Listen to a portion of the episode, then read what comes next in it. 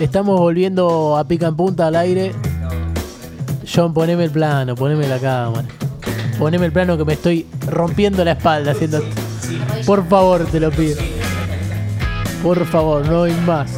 Tengo rota la espalda, John.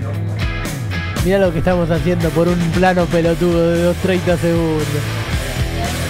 Oh, bueno, un nuevo bloque de pica en punta. Eh, lo que queremos decirles es que hay una nueva sección en la jornada de hoy. Delphi sigue acomodando las cosas.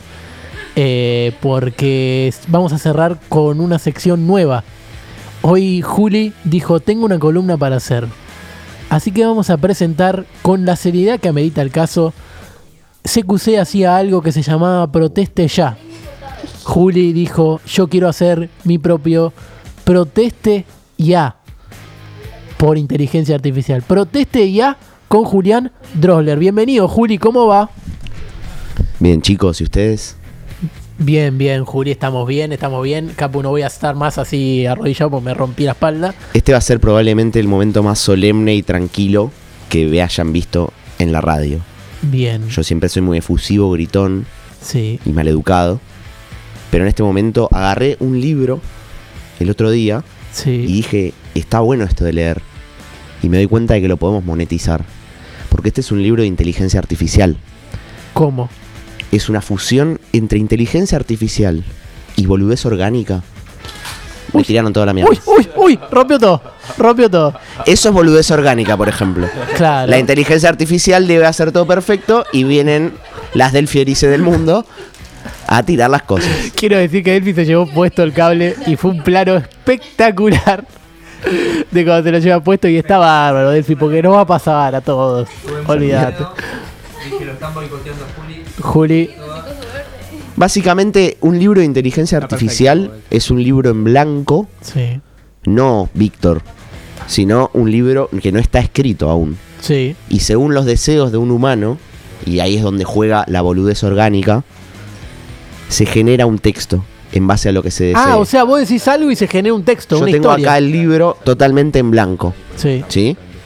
Entonces ahora le voy a preguntar un par de cositas acá a Mauro para Sí. ver qué texto nos genera. ¿Están Bien. para testearlo? A Esto ver. es un piloto. No tengo ni idea de cómo va a salir. Puede salir algo súper ofensivo, puede salir algo súper cancelable, súper aburrido, súper largo, súper corto, no tengo ni idea. Bueno, esperemos, esperemos a ver qué onda el piloto. Eh, dijeron los jugadores de Chapeco. Eh. Sí. Bien, Platense. perfecto, de Platense, de Platense. Mauro, ¿de qué querés que hable? De Racing. ¿De Racing dijo? De, de Racing, dijo. Está hablando con N. Es chiquito. Bien. ¿Querés que tenga un cuentito de Racing? Vamos a ir a la sección de Racing. La pedófilo que tiene Julián. ¿Te tiene que decir un nombre, algo? ¿Cómo Sí. se genera? Me vas a tener que nombrar un jugador de la década de los 2000. Lugarcio. Lugercio. Lugar. Uh, el payasito, mira. Mira vos. Perfecto. Avance 15 páginas. Y ahora me tenés que nombrar un jugador de la década de los 50. Como todos conocemos, ¿no? Jugadores de Racing de los 50. Corbata. ¿Corbata, dijo? Oreste Omar. Bien. Oreste. Perfecto. Acá tenemos. Qué conocimiento que tiene el pibe. Acá tenemos. Fanático de Racing, parece. Mal. Bien. Este es el episodio 126. 126. Se llama El amor atemporal del payaso y el wing. Uy. ¿Ya armó un cuento? Sí, ya está armado. ¿Quieren que se los lea? Bueno, Para dormir y dejar en paz este programa. está muy rockera la música quizá para ir a dormir, pero... ¿Se me Ah. escucha bien? Sí, sí. Ahora te va, ahora John va a poner otra música. A ver, cualquiera. Cuando vos me digas, arranco, conductor. Ahí está. Cuando vos me digas. Ya podés. Bien. Todo comenzó con el penal atajado de Armani a su momentáneamente rival futbolístico, Gonzalo Piovi. Racing perdía el campeonato por un error de la Matrix. Así, se dio una anomalía temporal en el cilindro, lo cual llevó a varios jugadores consigo. Entre ellos, Oreste Omar Corbata, la leyenda de Racing de la década de los 50, y Pablo Luercio, el enigmático deportista que se dedicaba al fútbol en el equipo de Claudio Vivas. Todos fueron transportados a una dimensión extraña y ligeramente distorsionada del tiempo. Corbata, con sus efectivas cejas, y Luercio, con su pelo largo al viento. se miraron sorprendidos mientras estaban parados en medio de una calle polvorienta que parecía estar en el cruce de todas las épocas de Racing. Se llamaba Iván Pichud la calle. El cielo cambió de color constantemente. Cambió el clima. Los edificios parecían fusionar los estilos arquitectónicos de todas las épocas. De repente, una voz estruendosa resonó desde lo alto y el mismísimo Coco Basile, vestido con un traje deslumbrante, descendió del cielo en un paracaídas dorado. Aterrizó en medio de corbata y luercio, levantando una nube de polvo brillante. Bienvenidos a la dimensión Racing, donde el tiempo y el espacio se entrelazan de forma absurda. exclamó Basile con entusiasmo y con un resto de cocaína en su mejilla. Sin entender del todo lo que estaba sucediendo, Corbata y Lubercio se dejaron llevar por la locura del momento. Sí. Fueron llevados a una boda que tenía lugar en una cancha de fútbol roja, a dos cuadras de la cancha de Racing. La novia era una holografía de la famosa presentadora Mirta Legrand. Y el novio era el mismísimo Juan Domingo Perón. Nadie parecía sorprenderse por esta extravagante unión. Y todos aplaudieron cuando el Coco Basile, quien ahora oficiaba como maestro de ceremonias, proclamó: Los declaro marido y mujer De Racing. Mirta y Juan Domingo consumaron el matrimonio parados, Mirta y mientras Perón. todos gritaban gol de Racing, como Franchella. Estaban el chino Leunis, Capuzoto, Sí. Casero, estaban todos. Corbata y Lubercio, confundidos y un poco ebrios por el champán que servían sin cesar, se encontraron en medio de la celebración. Se miraron y en ese momento el tiempo pareció detenerse. En un acto de romanticismo bizarro, Dios. se dieron un beso apasionado. Y al hacerlo, desencadenaron una explosión de confeti de colores y fuegos artificiales que iluminaron el extraño cielo de la dimensión de Racing. Mientras los invitados, incluidos John Lennon y Mark Zuckerberg, aplaudían y celebraban el inusual enlace, Coco Basile anunció con una sonrisa, a ustedes también los declaro casados en la dimensión Racing.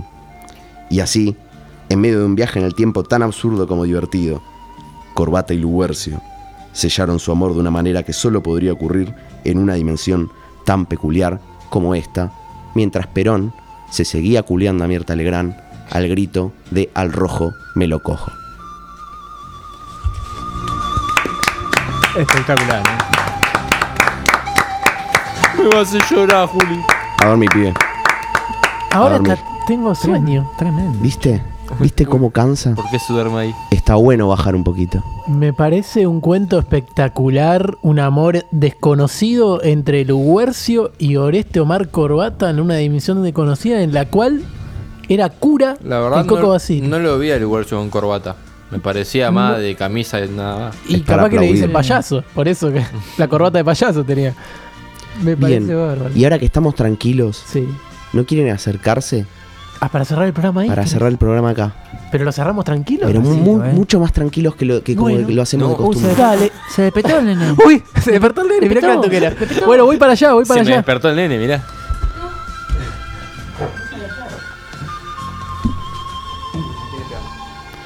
Y le podemos pegar al Lubercio. Pero que viva el amor. ¿Le podemos pegar al si querés? Yo creo que le podemos pegar. A ver cómo vamos a estar en el plano acá. Delfino se avisa. Hablamos Ortega. Delfino, que Delfino se arice. Un poquito para la izquierda. Si nos avisa si es que no tira de acá. Hablamos todo bajito, ¿no? Bueno, le voy a decir a John que largue la música. A ver.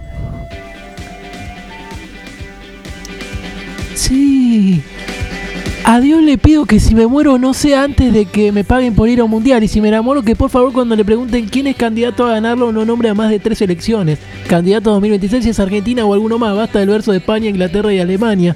Y a todo eso, ¿ustedes qué más decirle? Gracias por tanto y perdón por tan poco. Pica en punta.